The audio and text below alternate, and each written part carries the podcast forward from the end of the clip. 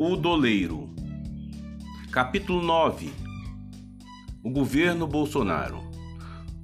Doleiro é a primeira série para as redes sociais produzidas produzida no Brasil. O governo Bolsonaro é composto por vários grupos de direita e extrema direita que atuam a mando dos grandes empresários, principalmente norte-americanos, para massacrar o Brasil e salvar seus lucros da crise capitalista. Bolsonaro é uma espécie de face folclórica desse governo, que hoje depende do Centrão para funcionar, que é um dos setores mais podres do Congresso Nacional, composto principalmente pelo chamado baixo clero. Nos bastidores atuam e mandam os generais, os juízes, a grande imprensa, as associações de grandes empresários e a embaixada dos Estados Unidos. Você tem o direito de conhecer a verdade. Inicialmente, o governo Bolsonaro foi montado em cima de quatro pilares principais: a Operação Lava Jato controlando a justiça, os generais ganhando posições paulatinamente, o Chicago Boy Dr. Paulo Guedes controlando o Superministério da Economia a mando dos grandes abutres capitalistas, os governadores bolsonaristas. A face folclórica inicial de Bolsonaro era composta pelo PSL, Partido Social Liberal, e o ideólogo Olavo de Carvalho. O Centrão, que é composto fundamentalmente pelos parlamentares do chamado Baixo Clero, ficou num papel secundário, mas importante por meio dos parlamentares representantes do, dos latifundiários, dos evangélicos e dos que estão ligados aos caciques das regiões e dos municípios mais atrasados. A aparente estupidez e as palhaçadas recorrentes de Jair Bolsonaro referendavam a máxima de que cada vez que há uma grave crise, os ricaços procuraram um pateta para gerir o Estado. Nos bastidores atua a alta burocracia diretamente vinculada aos grandes capitalistas que impõem o um massacre contra os povos. Depois de quase um ano de políticas erráticas e quando havia uma enorme crise no próprio PSL, o governo lançou no dia 5 de novembro de 2019 o Plano Mais Brasil, com o objetivo de promover uma reforma no Estado, reduzindo gastos sociais e serviços públicos para facilitar a, integra, a entrega integral do país esse plano era composto por três propostas de emendas à Constituição, as PECs 186, 187 e 188, que também promovem profundos ataques aos servidores públicos. Se trata da continuidade da política de recorte dos gastos públicos sociais, a Lei do Teto, que foi aprovada em outubro de 2016 durante as eleições municipais, sem que a esquerda, entre aspas, golpista, insinuasse uma única reação. Era o teto superapertado para os gastos sociais, que tomava como referência o orçamento público federal hiperrecortado pelo governo Dilma em 2015.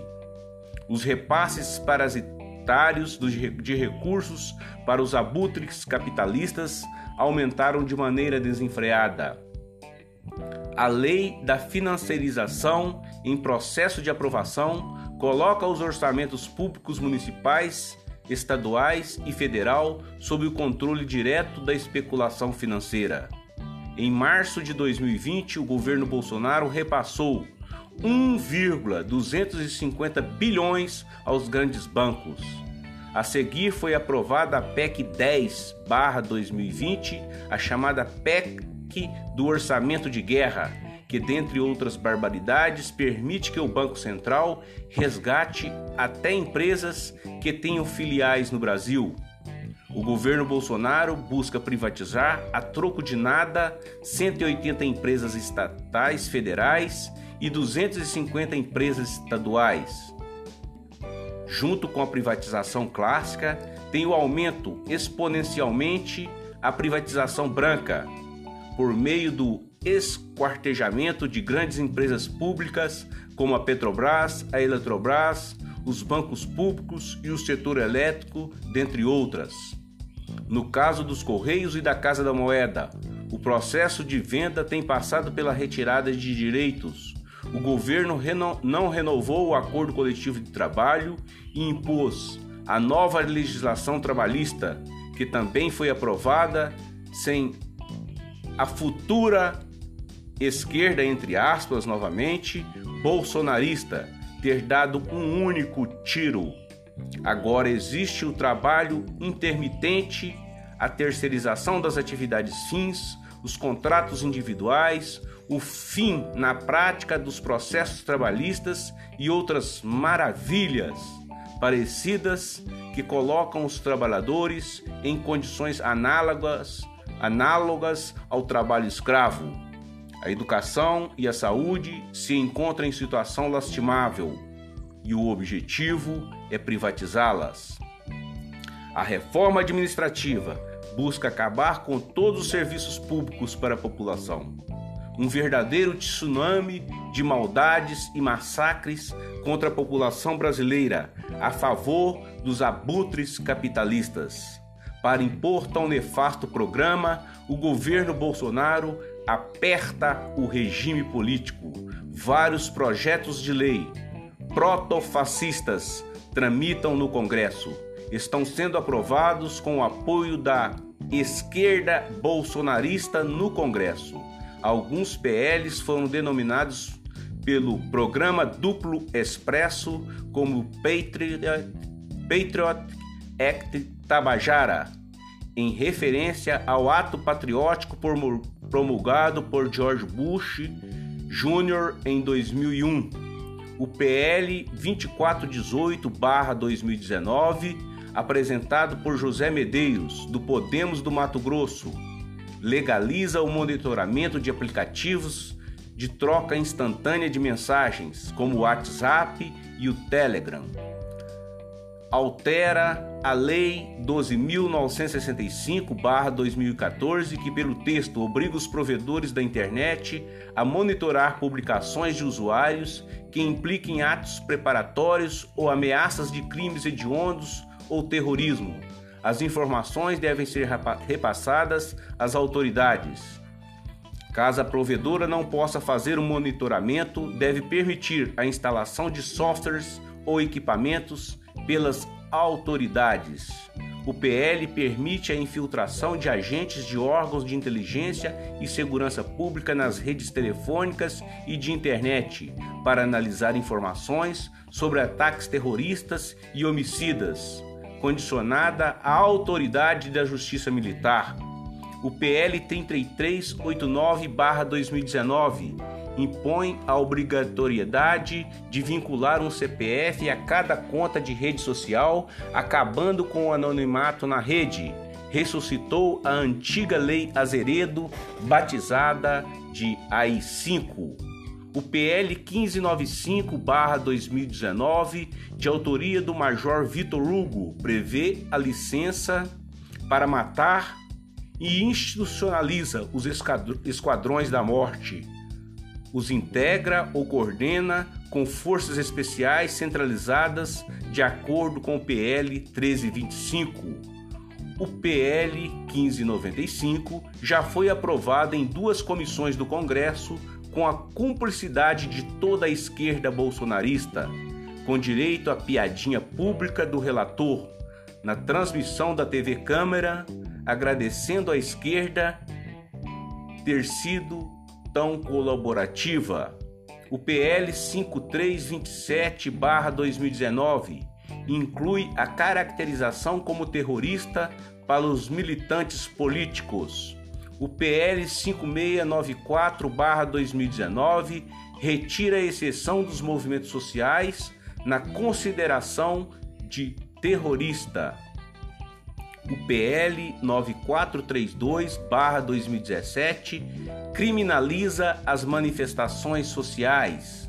O decreto 10046 promulgado por Bolsonaro em 9 de 10 de 2019 permite a criação de um grande banco de dados, pegando dados biométricos, íris, palma da mão, jeito de andar, voz, além de dados genéticos. O governo Bolsonaro é um governo forte ou fraco? O grupo próximo a Jair Bolsonaro é fraco, tão fraco que o seu grupo perdeu o controle do seu próprio partido, o PSL, e teve que passar a governar com o apoio do Centrão. A base anterior, composta pelo PSL, a bancada do Boi, a da Bala e a Evangélica, entrou em crise com a saída do presidente e de seus filhos do PSL. Os mais de 30 pedidos de impeachment do presidente da República foram segurados pelo presidente da Câmara dos Deputados, Rodrigo Maia, do DEM, Democratas barra Rio de Janeiro e membro do Centrão. A ala militar do governo, se aproveitando do desgaste de Bolsonaro, se fortaleceu e até impôs como ministro da Casa Civil o general Braga Neto, que faz as vezes de presidente operacional do Brasil. De fato, ele está dando as cartas no governo. A crise do regime político de conjunto é tão grande que Bolsonaro demitiu seus principais ministros, Luiz Henrique Mandetta e Sérgio Moro com o aval dos militares.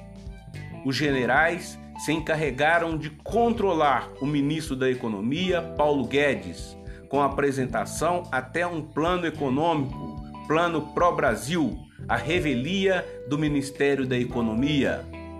Os militares atuais parecem estar tão de rabo preso com o imperialismo norte-americano como todos os setores da elite dominante brasileira. O tensionamento das relações entre a União e os estados e municípios tem como base a disputa por recursos, que a cada dia estão mais escassos. O grande capital impõe uma gigantesca expoliação o mais centralizada possível a partir do governo federal.